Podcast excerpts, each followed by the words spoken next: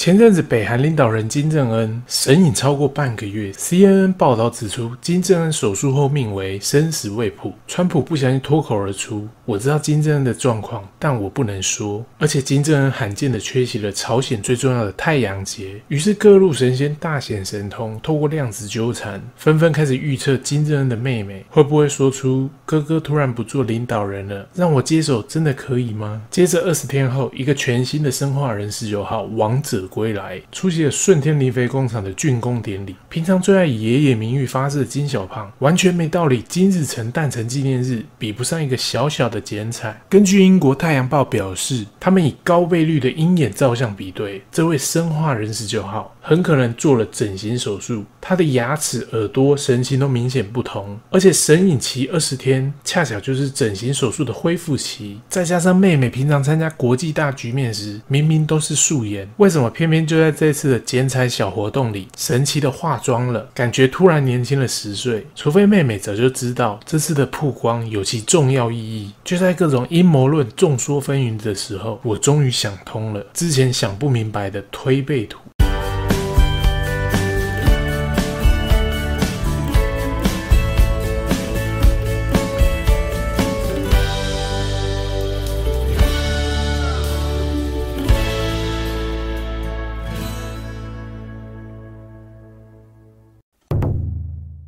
有客西来，至东而止，木火金水，喜此大池。前两句有客西来，至东而止，意思就是外国人来中国。木火金水，看成年份的话，木火年是二零一四年，正好是石正丽开始在武汉 P4 研究室研究病毒的年份。金水年是二零二零年，正好是中国武汉肺炎扩散到各国的年份。木火金水如果看成方位的话，就是东南西北缺土，土的方位是中，中国的中，所以是谁喜此大池呢？推背图有分。称约和颂约，颂约就是字面上的意思，歌颂、称赞，应该是指好消息。称约所谓一语成谶，比较像是忠言逆耳，听起来像是不吉利的话，像诅咒别人似的，结果全部命中。如果说喜此大辞是指中国从此强大，那么应该要放在颂约才对。所以这个正确的解法应该是木火金水各路人马要血辞。二零二零年各国民间与政府向中国求偿的金额高达一千六百兆台币，网络上称之为庚子赔款二点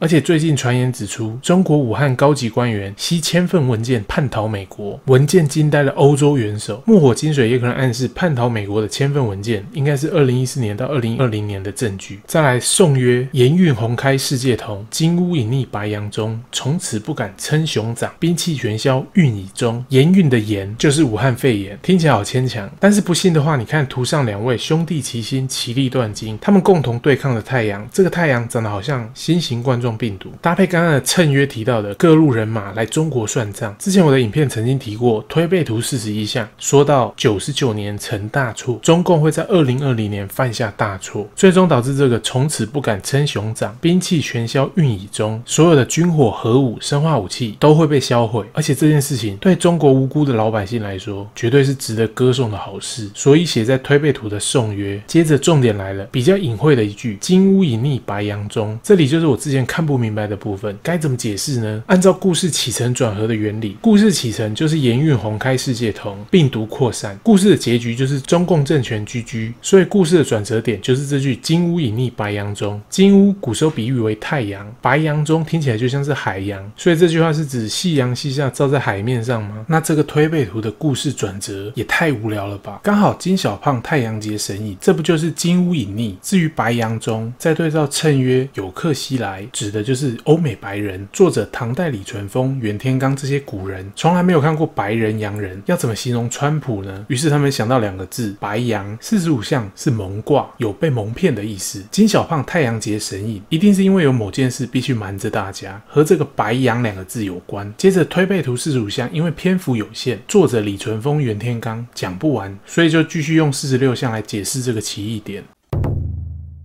之前旧影片曾经提过推背图四十六象，谶曰安安阴霾，杀不用刀，万人不死，一人难逃。在现在看来，毫无疑问就是指武汉肺炎。颂曰的部分，有一军人身带弓，只言我是白头翁。东边门里伏金箭，勇士后门入地宫。很多人说白头翁把字根一拆是白羽公，羽加白等于习，所以是习大大。而且习大大身为三军统帅，各种飞弹演习，解释了有一军人身带弓得证。白头翁就是习大大，我个人是不这么认为，因为只言我是白头翁，前面四个字只言我是，有一种强调的意味。习大大完全没有必要强调自己是什么白头翁、黑头翁，对吧？如果说什么白头翁只是一只鸟，一只美国大雕，为何大雕不强调自己的雕多大，而强调自己是一只小可爱白头翁呢？谁才会强调我是白头翁呢？答案就是金正恩。为什么呢？朝鲜在一九八四年开始宣导，金小胖的祖父金日成的出生地。是长白山，韩国保留有中国古代的用语，长白山称之为白头山。檀君是朝鲜半岛民间传说中的始祖与山神，为朝鲜的开国国君。檀君降世的地方就是白头山，朝鲜当局借此联系，长白山也是金正日的出生地。所以只言我是白头翁这句话，对你没有意义，对我也没有意义，但是对金正恩而言非常有意义，因为这是他在强调自己君权神授，林北就是白头山血统的真男人。不信的话，你看四十六项的附图。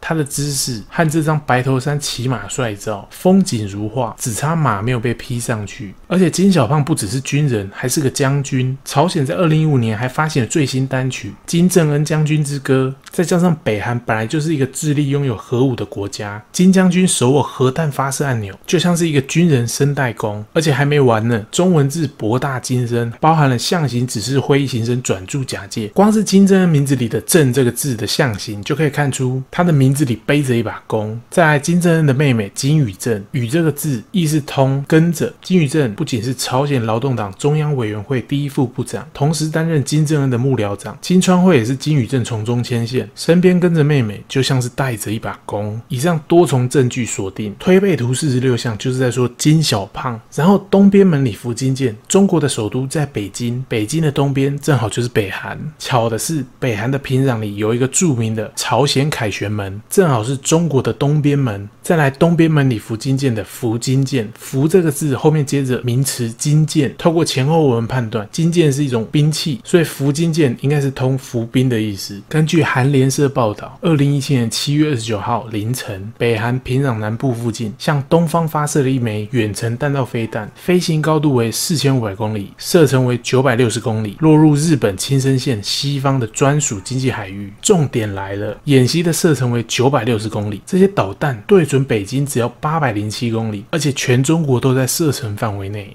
所以东边门里伏金箭这整句话的意思，就是中国首都的东边门埋伏着金日王朝所部署的洲际弹道飞弹。这些飞弹最终对准了中国政权，最终导致了结局就是勇士后门入地宫。而这位勇士开了后门进入了地宫。推背图本身是中国的预言书，四句话不离中国大陆。这里的地宫当然是指的就是中国的地宫。至于这位勇士是谁呢？现在还不好说，可能还在纠缠态薛丁格的猫，不过可以肯定他是一位勇士。如果你够勇，也许你就是。你可能会有一个疑问：北韩共产飞弹不是应该推倒资本主义的高墙吗？应该要瞄准南韩、瞄准日本、瞄准美国才对啊？为什么会跟中国共产党翻脸呢？至少四十六项的谶曰告诉我们的是：好的，武汉肺炎。如果说金正恩因为武汉肺炎死了，以北韩的个性，找谁报仇？虽然现在的北韩号称零确诊，染病者全部都枪决了，民众不想被毙的话，当然会隐瞒疫情。反而造成北韩内部一发不可收拾，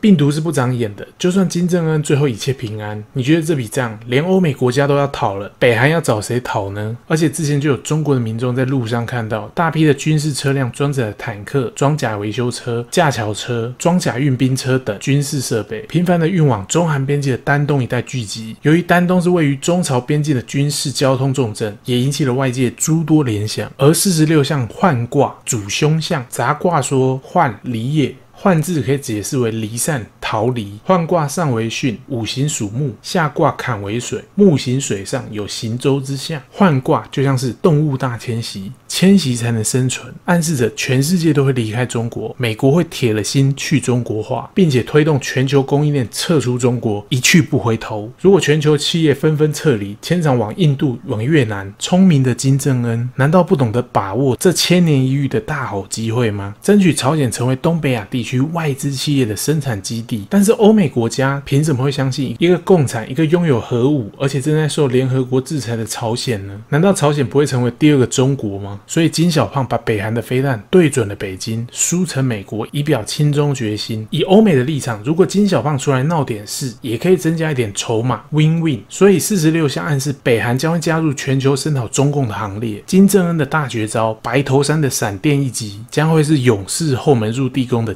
敲门砖。这就是金大将军革命的方式。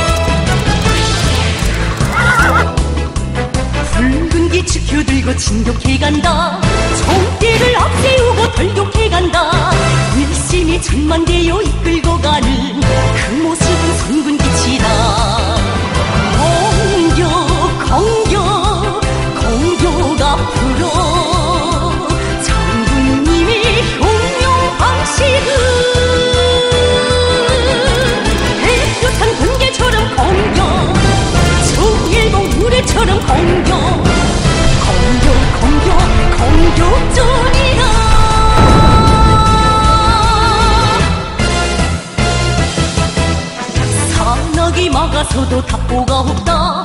왼쪽이 밀려와도 방어가 없다. 순간도 멈춤 없지 맞받아치는 그전 법은 필승 그때다.